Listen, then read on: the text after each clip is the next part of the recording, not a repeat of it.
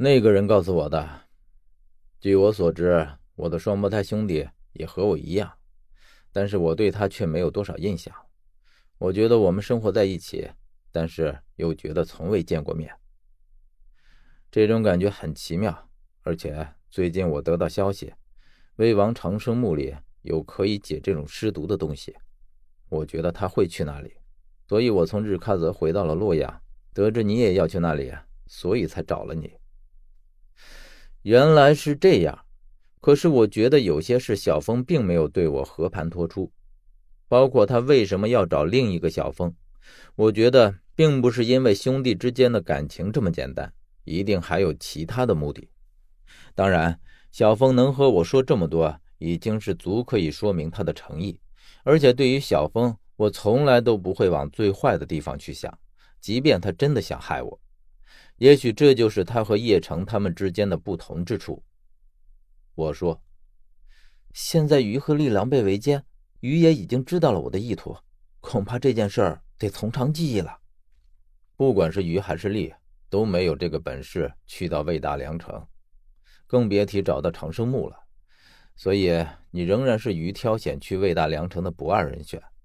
这件事你只需装作一无所知，他自然也就会不闻不问。”经过昨晚，我想丽应该有所收敛，不为别的，鱼暂时可不希望你出事儿。小峰的分析也有道理，可是我担心的却还是去到开封之后无法逃脱他们的掌控。既然鱼已经洞悉了我们的想法，必然会不给我们可乘之机，到时候反而成了替他做事的工具，更是棘手。小峰又说：“只要路和我们一起去，就不会有问题。”我对路并不清楚，小峰似乎是知道一些。他问我：“你觉得陆和薛相比，谁更有威慑力？”看着气势差不多啊，可是真的说起来，路要弱一些。小峰继续问：“那跟鱼和力相比呢？他俩恐怕差的就多一些了。这不就结了？既然路比他们强，他们自然不敢轻举妄动。”可是我听了这句话，却心上总觉得不舒坦，因为陆神秘兮兮的，摸不清底细。既然他身为其中一员，应该也有自己的使命才对。那么他出现在洛阳，到底是为了什么呢？后来我就睡在了小峰那里，因为毕竟是半夜三更，也不好回去，于是就等天亮了再说。第二天一大早，我离开了小峰的公寓。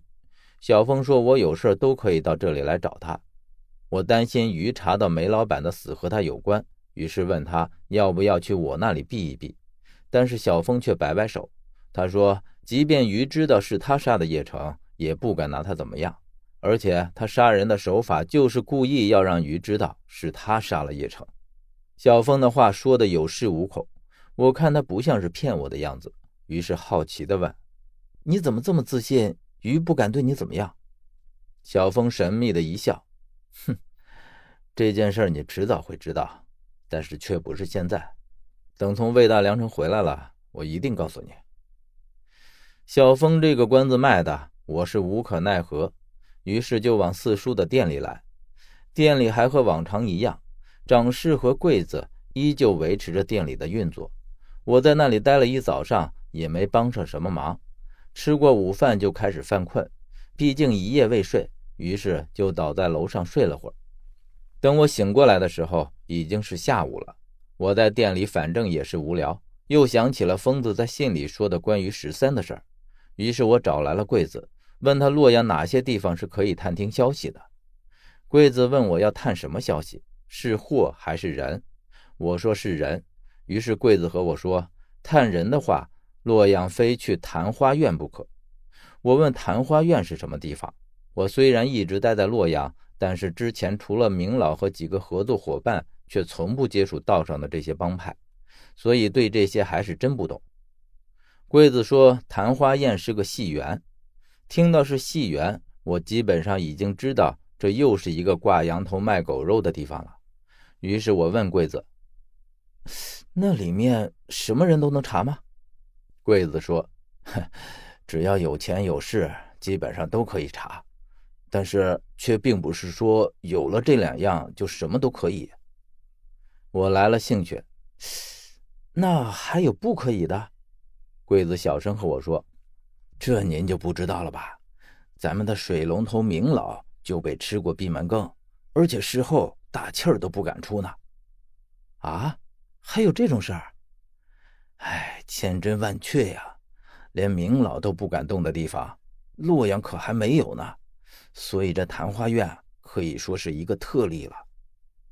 我在心里合计，连明老的账都不买，那么这家戏园肯定有和明老抗衡的实力。